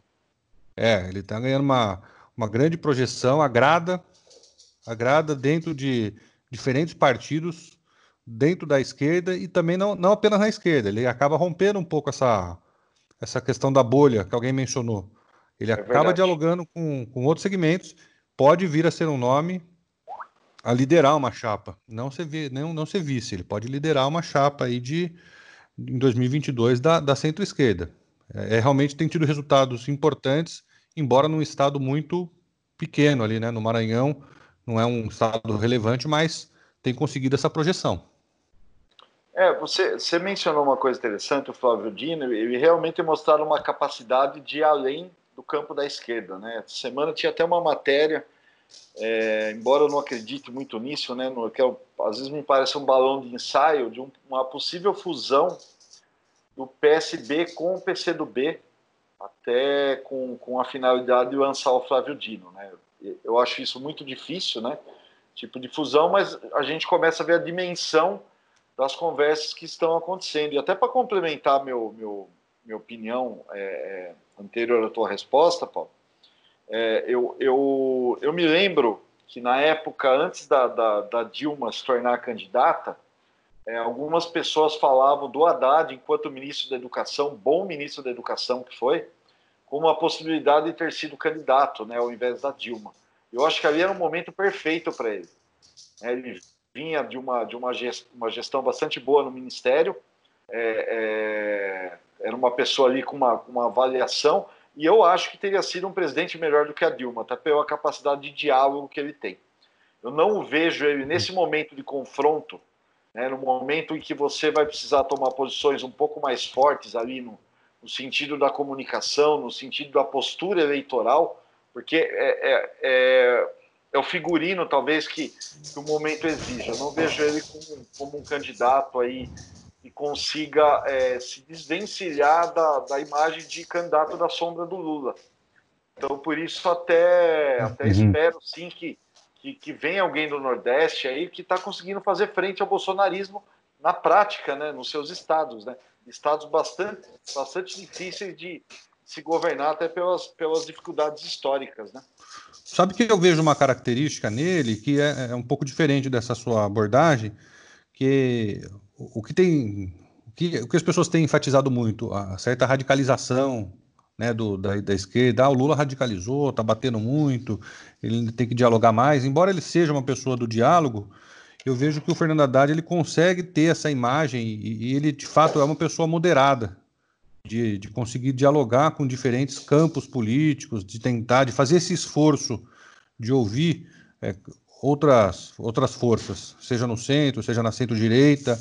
Então, eu, eu não eu, eu teria ainda cautela, porque ele, ele tem um perfil diferente do Lula, não só nessa questão da organicidade, que eu mencionava, mas também por essa, esse esforço dele é, de construir, de que o Lula também tem, mas esse desgaste que aconteceu acabou dificultando um pouco mais, criou mais barreiras. E eu vejo que o Fernando Haddad ele consegue transitar com mais facilidade em outros movimentos, em outros campos. Mas é, é a ver também, né? Ele teve um resultado muito expressivo em 2018, não é não é desprezível essa, esses 45% dos votos que ele teve. Paulo, é, a gente conversou já um pouquinho sobre essa questão né, de, das eleições desse ano e a dificuldade que vai haver em relação ao debate mesmo, né? Do candidato poder ir para a rua, conversar com as pessoas em função dessa pandemia. Você já destacou que essa vai ser uma eleição também de redes sociais, né, que os candidatos vão ter que acabar se posicionando. Agora, pegando o histórico de 2018, né, que a gente acabou, o Brasil acabou elegendo um presidente que fugiu de todos os debates, né? Como que você vê a situação para as eleições agora este ano, né? É, nós não temos uma cultura, infelizmente, no Brasil, de, de grandes debates, de candidatos apresentando planos de governo, mesmo que seja para as prefeituras, né? A gente não tem essa tradição, né? Você acha que isso também dificulta bastante para a população, do modo geral, se envolver nesse processo eleitoral? É sim, dificulta. É, esse, esse caso de 2020 de não de a campanha não acontecer com naturalidade, das pessoas não poderem sair às ruas e fazer as campanhas, tende a favorecer quem está no poder, porque já são figuras mais conhecidas e que estão exercendo um cargo, bem ou mal. O João Dória, por exemplo, né, dando um exemplo para não, não ficar em nenhum exemplo de um prefeito que vai disputar a eleição neste ano, ele está todo dia na hora do almoço lá do SPTV falando do, das medidas do governo aqui e ali, ou seja, há um protagonismo natural de quem está ocupando o cargo. Isso vai se reproduzir na esfera dos municípios, para os vereadores também, ou seja, uma campanha em que é limitado o acesso à rua e o acesso ao eleitor, o tete a tete, tende a favorecer quem é mais conhecido quem já está no poder. Não é algo, não é algo definitivo, mas é uma tendência e vai, sem dúvida alguma, beneficiar quem usar melhor as redes também, né? As, não as redes sociais apenas, mas as novas plataformas de comunicação. Eu creio que os debates ganham uma certa força nesse sentido, ou seja, os debates nas televisões, nas rádios, na internet, nos, nos portais, tendem a ganhar mais importância do que tinham até então, porque vão ser uma das poucas oportunidades de se ver os candidatos mais é, diretamente falando, embora está tá ficando cada vez mais engessado, né? Os debates estão estão cada vez mais engessados e pouco se extrai deles. Eu tenho uma percepção que mesmo se o Bolsonaro participasse dos debates em 2018, ele ia ficar mais evidente ainda esse comportamento dele autoritário, violento, antidemocrático, desqualificado, mas não sei se mudaria o resultado porque não foi por falta de as pessoas terem acesso a inúmeras informações sobre eles, né, que, que para votar, né, que deixaram de votar nele. Então, houve uma, bastante informações, faltou sem dúvida alguma debates. Acredito que ele não apresentaria, ele perderia com os debates, mas não a ponto talvez de mudar o resultado. Por incrível que pareça, havia uma força ali muito grande é, que pouco importava com tudo que estava acontecendo no entorno dele, com ele, com tudo que a história e a trajetória do Bolsonaro é, implicava. Enfim, mas neste ano pode ser que os debates adquiram sim essa importância para projetos mesmo, de pensar um pouco mais as cidades, né, de, de, de concepção de mundo, que é o que está faltando a gente conseguir construir. Depende muito da qualidade do, dos meios também, né? Eu, eu, vejo que algumas plataformas, que nem nós estamos aqui num podcast, algumas plataformas nesse, nessa modalidade têm permitido uma maior flexibilidade, uma condição melhor de se aprofundar ideias. Né? Então a internet dá essa possibilidade e espero que os eleitores estejam mais interessados em, nesse tipo de, né, de programa, de, de debates. Eu vejo na, alguns portais fazem entrevistas mais aprofundadas com candidatos, isso tudo propicia uma condição muito melhor. É, é uma mudança da cultura política que leva tempo, mas que pode ganhar um impulso na medida em que hoje não se, não se terá as campanhas de rua da mesma maneira que antes. Viu, Paulo? Dois aspectos aqui. Primeiro que você falou do, dos debates engessados, né? Porra, termina o debate, eu quero votar no apresentador, cara. É o cara mais coerente. é sempre o cara mais é. coerente, entendeu? Então, eu também acho que é, perdeu muito uh, essa dinâmica que as TVs adotaram, é, perdeu-se muito do debate, né, da essência do debate. Eu acho que é, se ouve muito pouco, além do que aquilo que a gente já ouviu nas peças é, de, de, propaganda do cara, né? Não, não permite que se aprofunde.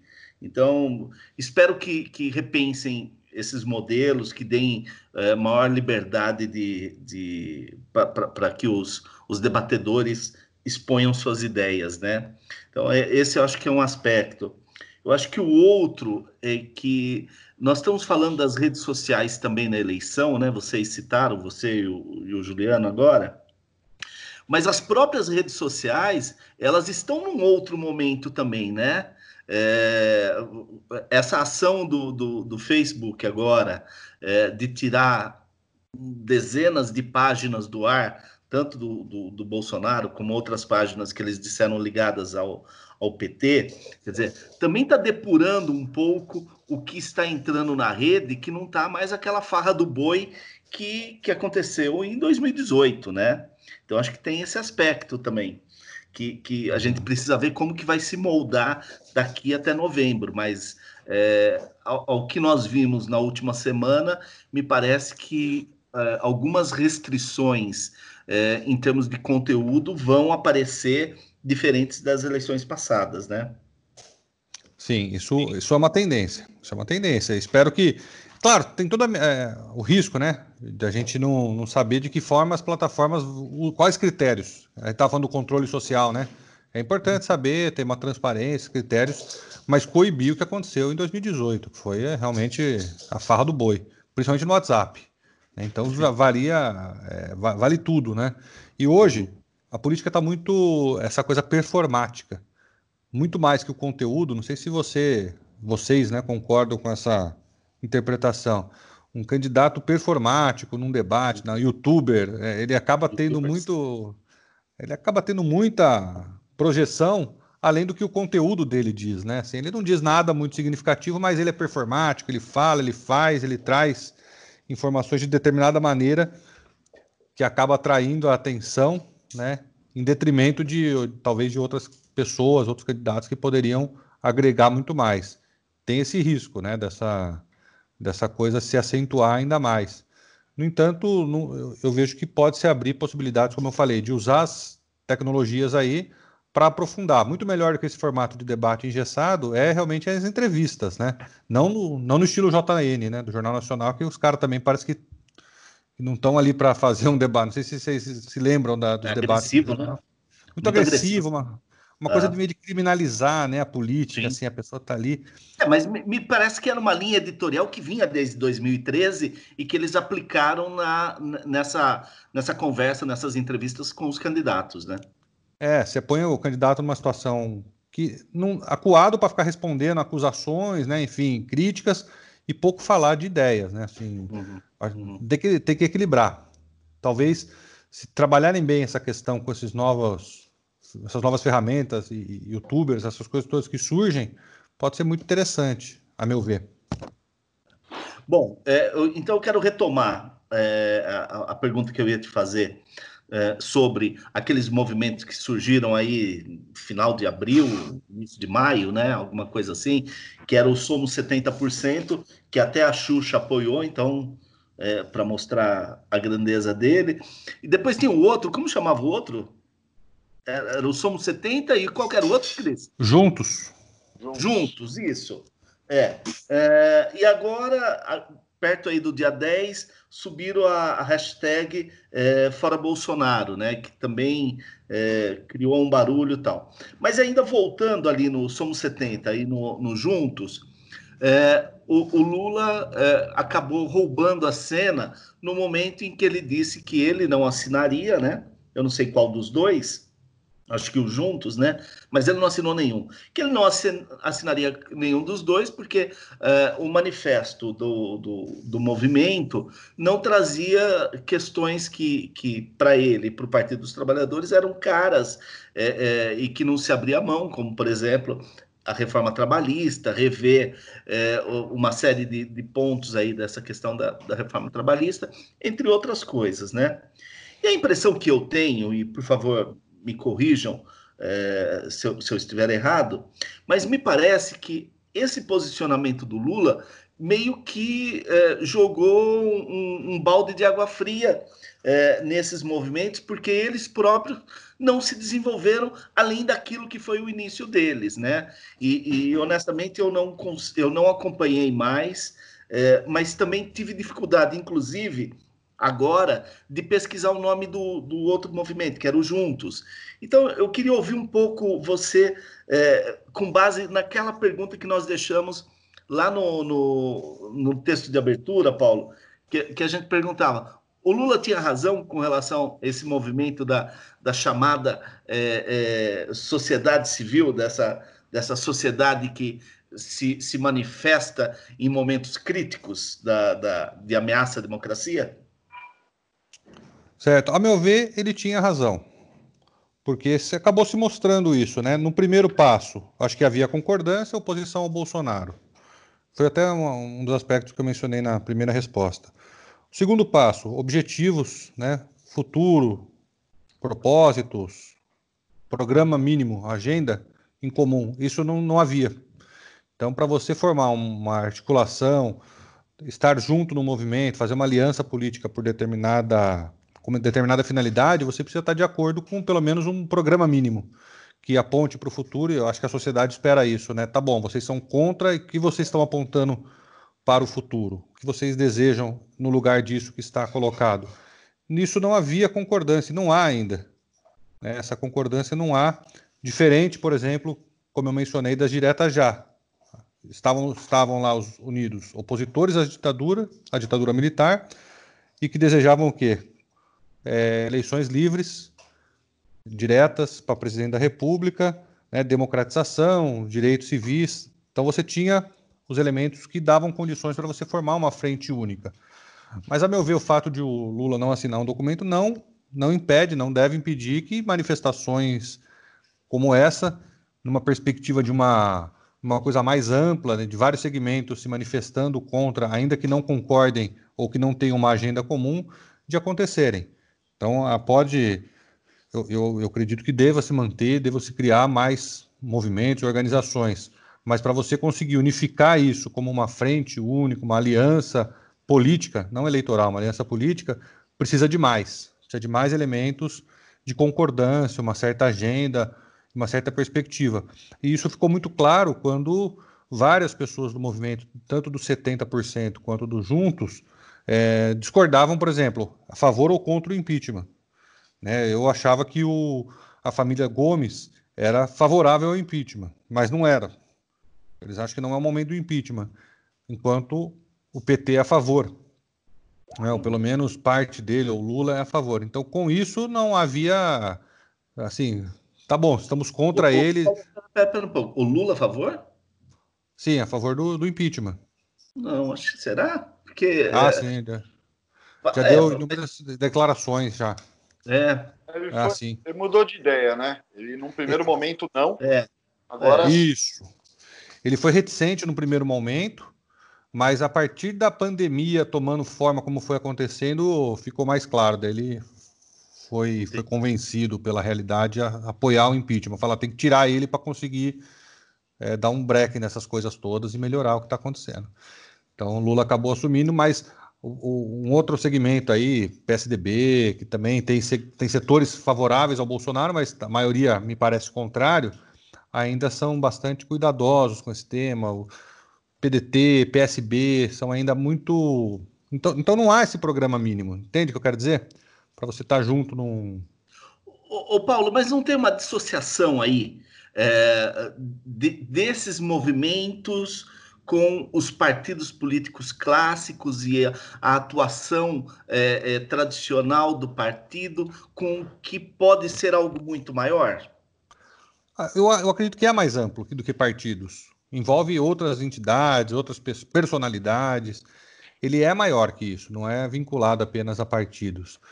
É, no, no, entanto, ainda não adquiriu essa, é, essa força conjunta não, não conseguiu ainda se construir algo em comum. Talvez se consiga.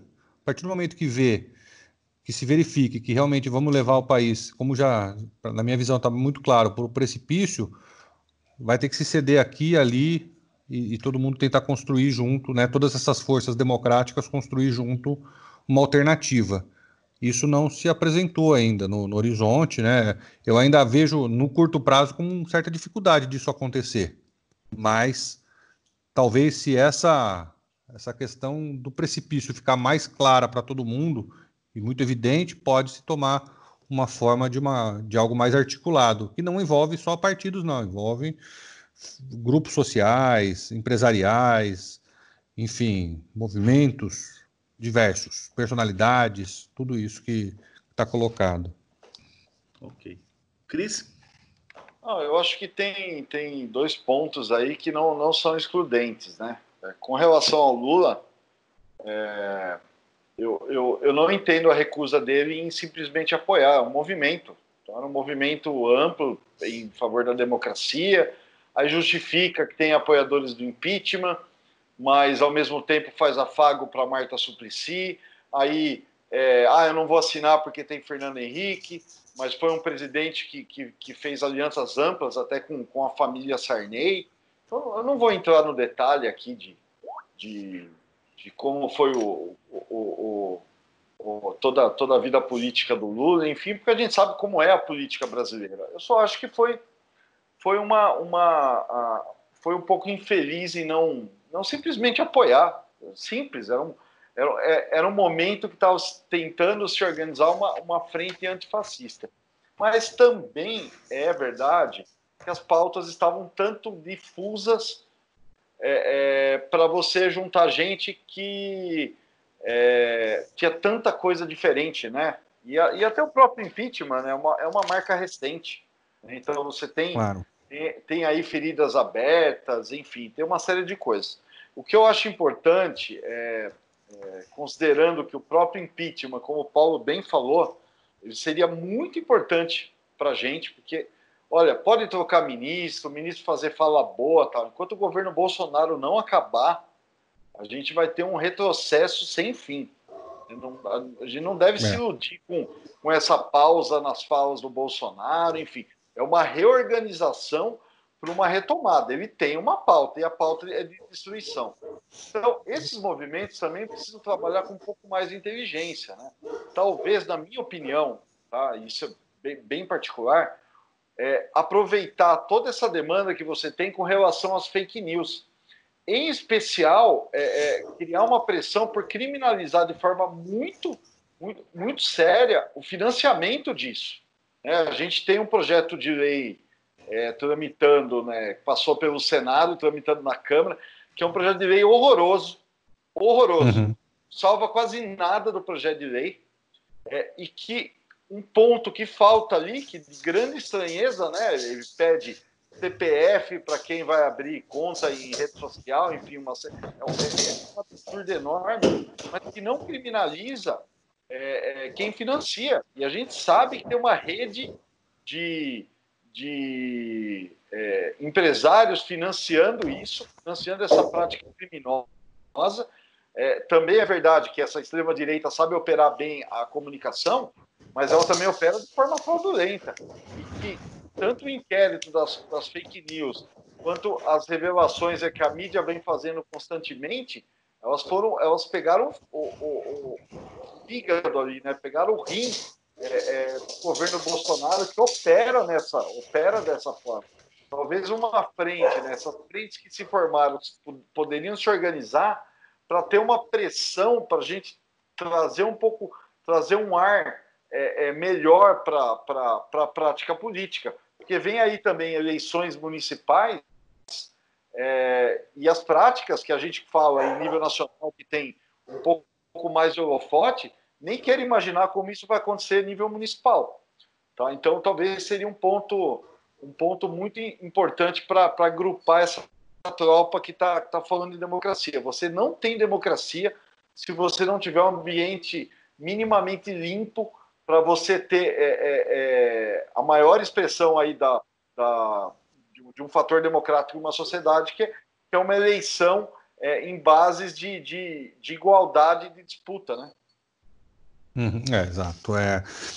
E você tocou num ponto interessante. Esse projeto de fake news parece que tem uma, uma intenção diversionista, né? De conseguir é, tirar o foco, né? Passar na tangente da, do tema principal, que é justamente quem está financiando. É um esquema profissional de desinformação, né? De ataque a reputações, e, e, que acaba atingindo diretamente a democracia, né? Prejudica, e isso não é só no Brasil, porque o Bannon lá nos Estados Unidos fez igual. E por sinal, é uma característica desses, desse tipo de político utilizar bem as novas é, comunicações, né? O Mussolini fazia muito bem isso também. Né? Ele foi o, um dos pioneiros de utilizar muito bem os meios de comunicação de massa que estavam ali em emergência para conseguir é, se comunicar né, com, essa, com, essa grande, com essa grande população e de forma a, a muitas vezes a confundir mesmo, né, a trazer pautas simplórias, simplificações da realidade. Então não é propriamente uma novidade, mas que precisa ser enfrentado, porque a proporção que se ganha hoje com isso é muito maior do que era em outros tempos, né, dada a velocidade e a, de disseminação e a impossibilidade de você conseguir de se retratar com isso.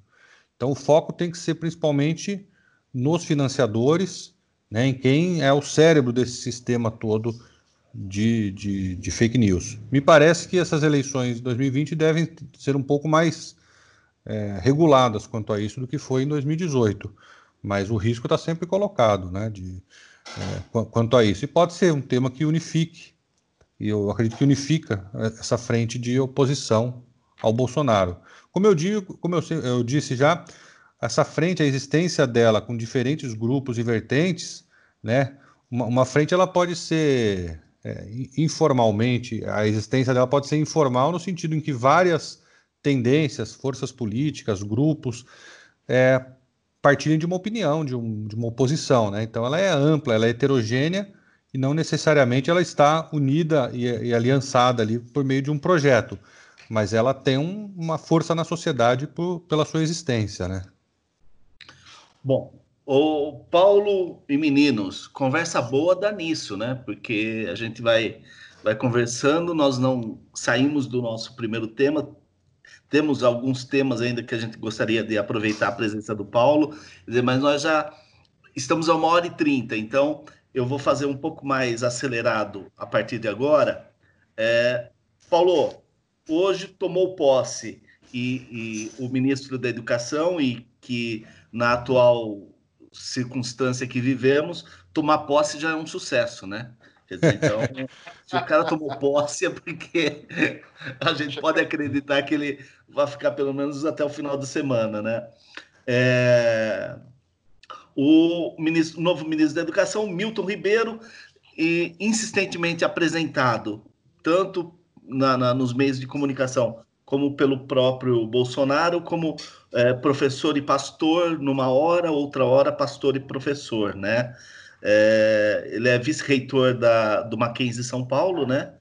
E ele tomou posse hoje com um discurso é, muito moderado, uma fala muito tranquila, né? Aparentemente uma pessoa muito calma.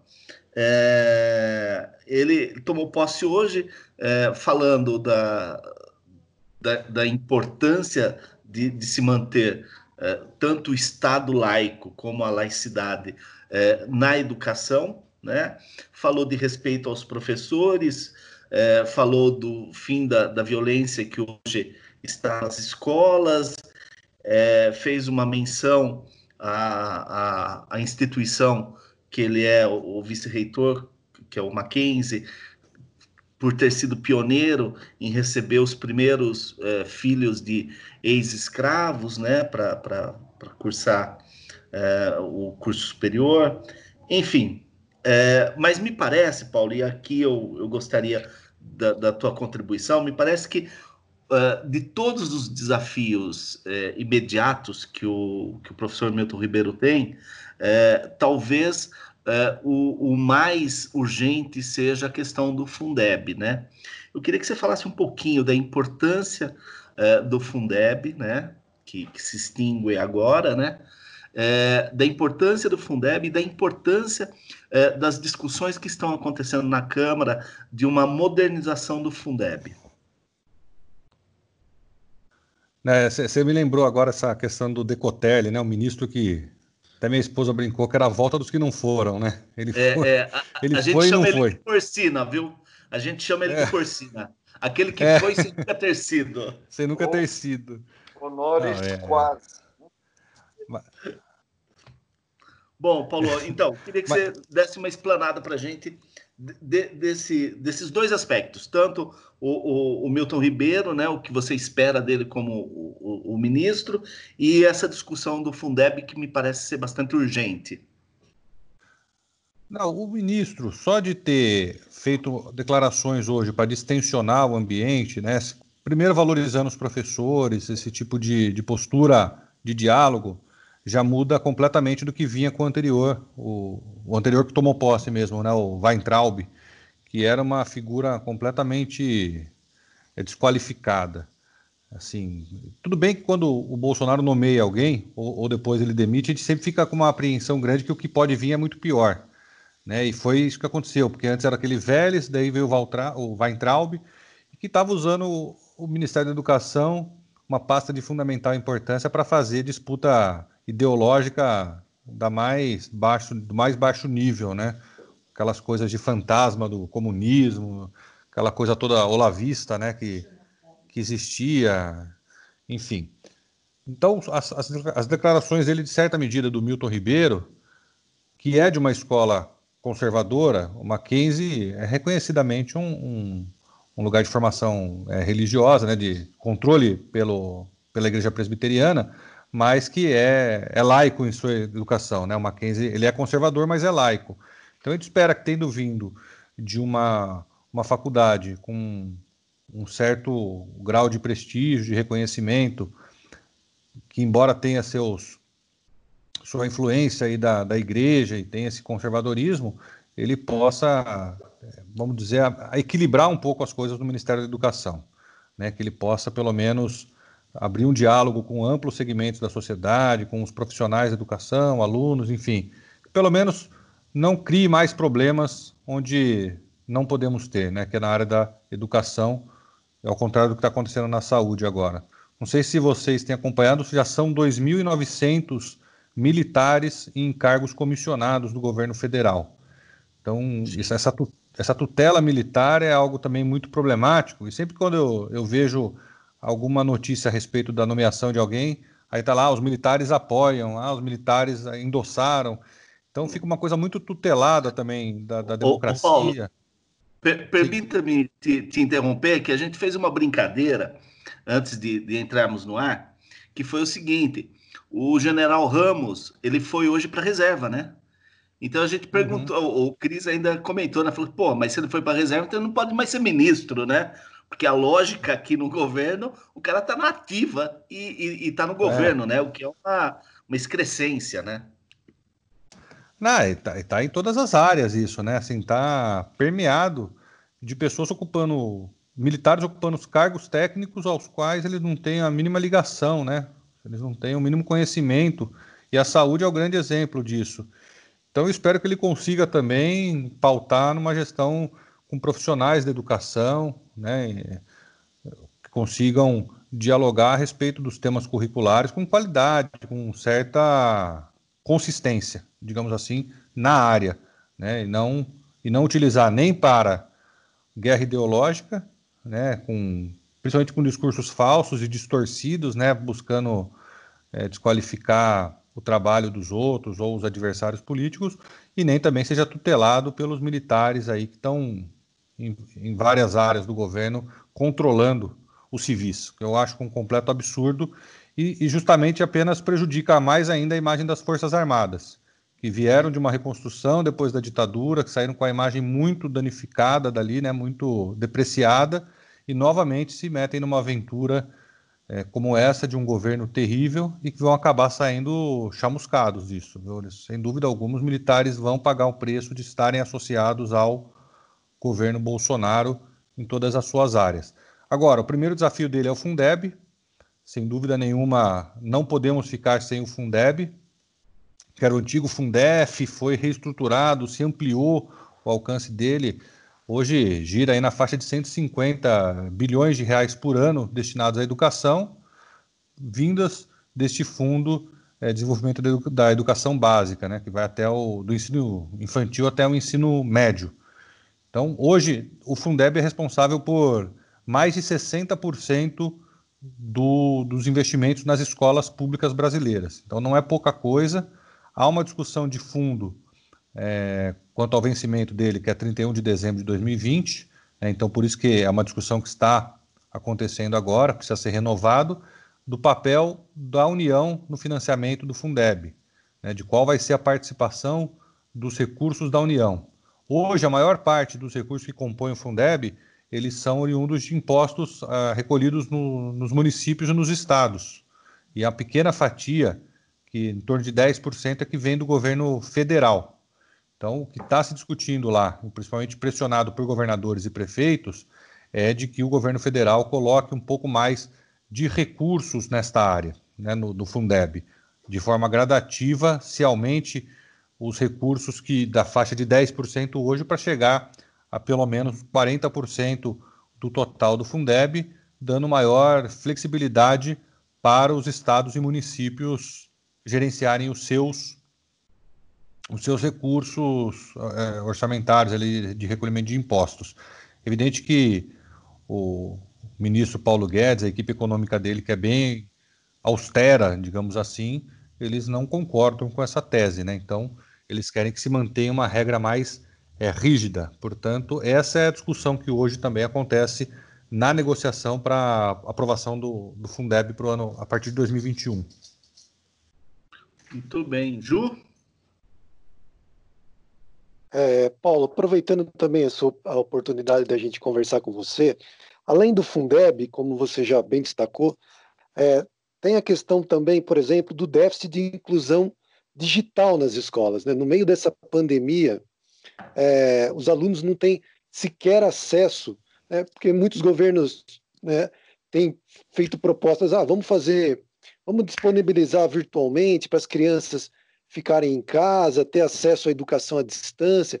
Nós até já fizemos um, episódio específico sobre esse assunto aqui no podcast, mas na minha, na minha avaliação, pelo menos a minha avaliação pessoal, lógico o Fundeb é fundamental, né, tem a questão do Enem também, mas essa questão da, da falta de inclusão digital nas escolas também é desastrosa, né, já que a gente está passando por esse período de pandemia, é, a gente vê quando, quando começa a pandemia, a gente vê tem os governos municipais, estaduais, tentando se reorganizar rapidamente para propor alguma atividade à distância, mas na verdade nem, nem metade dos alunos, nem metade da população que teria que ter acesso a essa tecnologia não tem.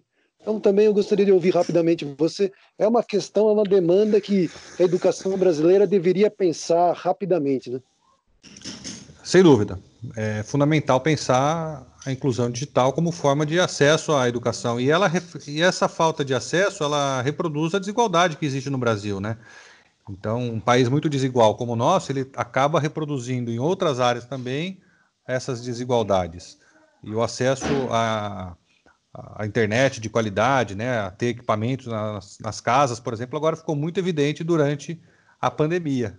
O pessoal que está em bairros, em, em, cidades periféricas, em regiões mais pobres, sofrem muito mais com esse problema, enquanto mesmo em escolas públicas, mas, por exemplo, um aluno do Gandra, né, de uma escola chamada Antônio, Antônio Soares Gandra, por exemplo, que é no centro da cidade, elas têm muito mais condições do que, às vezes, alunos que estão em bairros periféricos, em escolas que já são desigual, é, que já parte de uma desigualdade na, na, clientela que atende, digamos assim, no público atendido por ela, tá certo?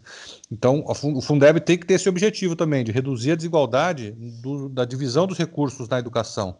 Ou seja, tem municípios que são mais pobres e não vão conseguir investir o suficiente na educação, o Fundeb tem que complementar isso para assegurar o acesso da, da educação naquela escola e também meios para que os alunos possam ter um acesso às redes maior.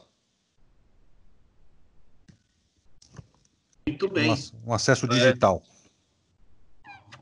Algo a acrescentar sobre o tema? Cris, Juliano? Não, não. Não, não. perfeito. Tranquilo. Bom, Paulo, perfeito. agora a gente parte. É, na verdade, nós teríamos mais assuntos, mas estamos com o nosso tempo é, esticado, porque foi uma discussão muito boa. É, eu acho que a tua, a tua participação para falar um pouco das eleições que nós vamos ter, de como as esquerdas, é, na sua opinião, estão se organizando. Acho que foi um, um papo muito rico, muito legal. É, agora a gente parte para um, um, algo que nós temos aqui toda a nossa nossa todo episódio nosso, né? Que é o ordinário e o extraordinário é, da, da semana, né? Não necessariamente da semana, mas do episódio, né? Então eu quero para o ordinário é, de hoje, eu quero colocar a saia justa que o, o almirante das Forças Armadas dos Estados Unidos, o Craig é, Faller, deve ser isso, é, ele deixou o brigadeiro de ar brasileiro, o Davi de Almeida Alcoforado, é, numa apresentação é, do, do chamado, é, como que é, da, da Ai, é uma é um grupo de, de uh, militar que vai a, aos Estados Unidos, né? Uh, da, da, da, América toda e que eles acabam uh, prestando o serviço dele lá nos Estados Unidos, né? E o, esse, esse almirante americano, ele diz o seguinte na apresentação do nosso brigadeiro do ar é, ao Trump, abre aspas, os brasileiros estão pagando para ele vir para cá e trabalhar para mim. Sabe aquele, a, a, aquele comentário que depois que é feito você fica pensando, porra, isso foi para me elogiar ou para me fuder? Eu não sei direito, mas com certeza foi para. deixou o cara é, numa situação muito ruim, porque o que tem de parlamentar, o que tem de diplomata falando a respeito dessa afirmação de que o cara está lá é, a soldo do povo brasileiro para servir o governo americano, tá bem ruim. Cris, e o nosso extraordinário? Bom, é, nós, da semana, Felipe Neto, pelo primeiro pela, pelo, pelo tamanho que esse cara tá ficando, né, com, com um vídeo feito sob demanda para o New York Times para explicar ao mundo por que Bolsonaro é o pior presidente de todos os países. Uma repercussão enorme é, e que também corrobora essa, essa tese né, que, de que o campo progressista, o campo de, democrático, precisa dominar essa comunicação. Então, não estou lançando aqui o Felipe Neto a presidente da República, não, viu, gente? Não é isso, não. mas manja de comunicação e tem colocado opiniões sem fazer força. Então, acho que a semana é um, um destaque bem interessante. Beleza. Bom, Paulo, a partir de agora nós vamos para as nossas dicas da semana. É... E vamos começar com você, pode ser, Paulo? Pode ser. Então, por favor, fique à vontade. Olha, eu, eu li um livro recentemente, até indiquei para algumas pessoas, do Eduardo Galeano, A Escola do Mundo ao Avesso. Eu acho que é uma leitura bem leve, legal, mas ao mesmo tempo profunda, de vários desses temas que nós estamos tratando aqui, né, desses problemas geopolíticos, das questões da, das desigualdades, das hipocrisias, tudo isso é muito bem trabalhado por ele nesse livro, A Escola do Mundo ao Avesso, do, do, do Eduardo Galeano. Eu deixaria essa dica aqui para os nossos ouvintes, para vocês aí, se puderem, leiam que vale a pena. Muito legal. Bom, é, vou eu.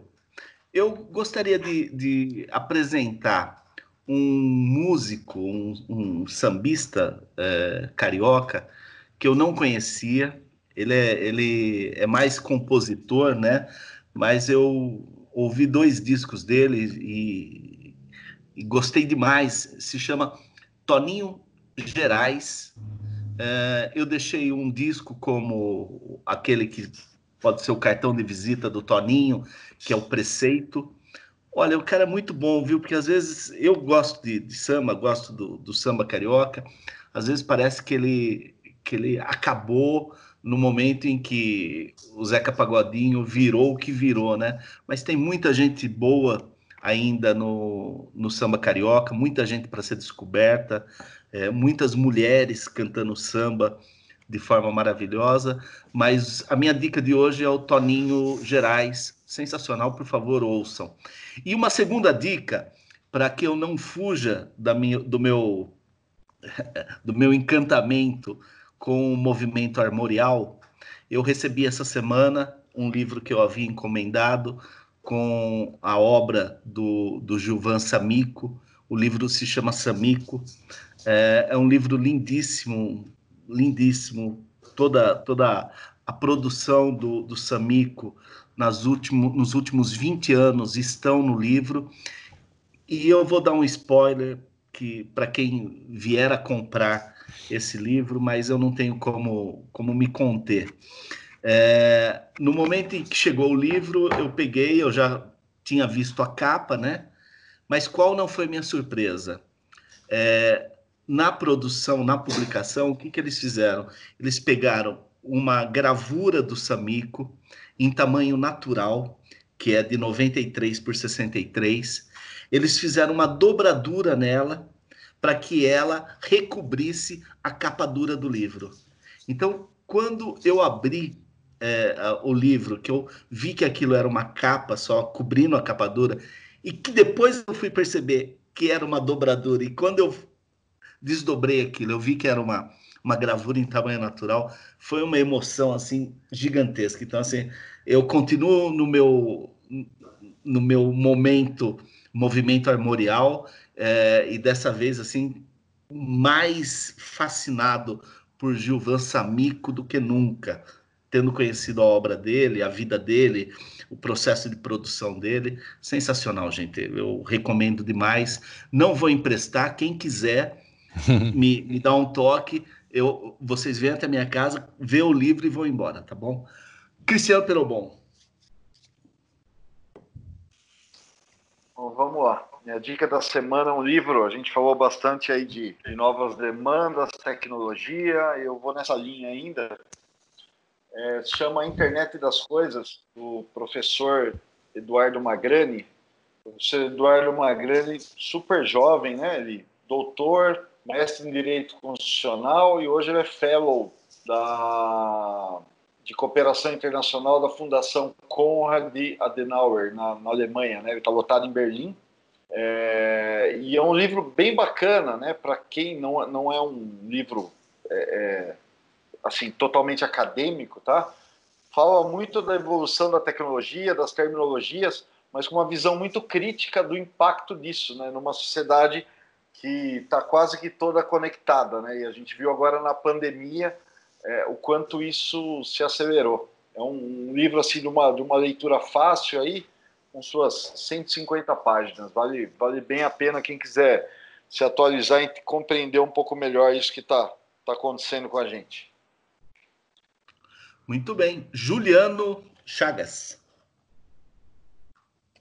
Olha, minha dica desse episódio, acho que vai de encontro um pouco com a discussão que nós fizemos, que é o último livro da jornalista Eliane Brum, que eu comecei a ler, eu estou na metade ainda, não terminei, mas estou gostando muito, que se chama Brasil Construtor de Ruínas, um olhar sobre o país, um olhar sobre o país de Lula a Bolsonaro. Então ela começa a analisar.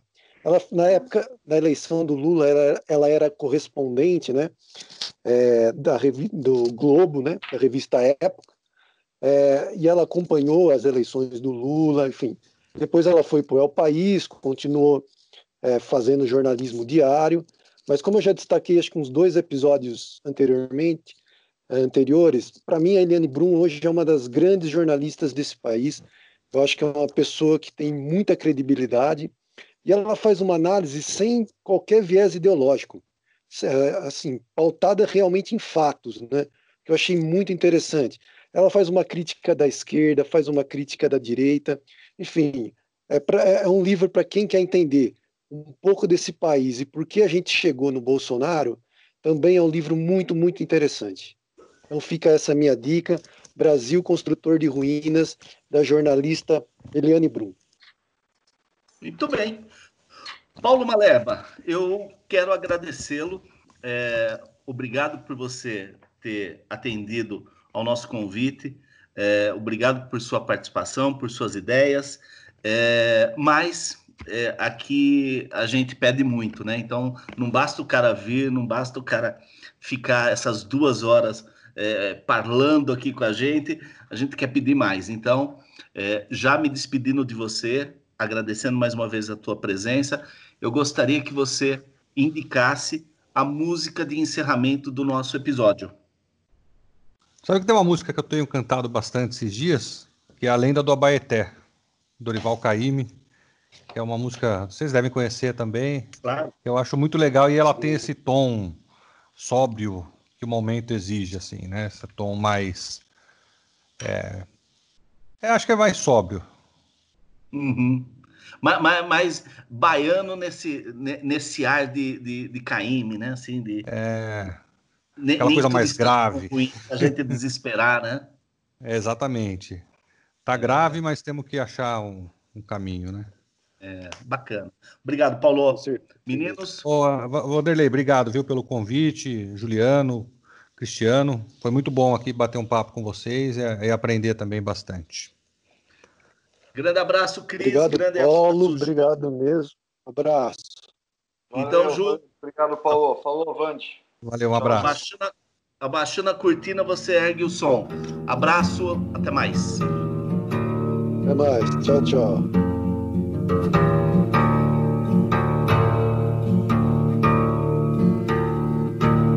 No Abaeté tem uma lagoa escura, no Abaeté tem uma lagoa escura, arrodeada de areia branca, arrodeada de areia branca, o de areia branca, o de areia branca.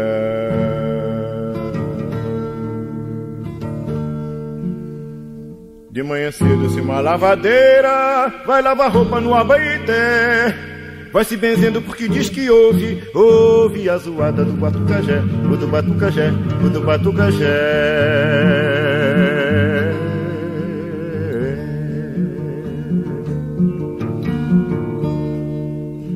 Pescador disse que seu filhinho tome jangada, faça o que quiser. Mas da pancada se o filhinho brinca Perto da lagoa do Abaeté do Abaeté, do Abaeté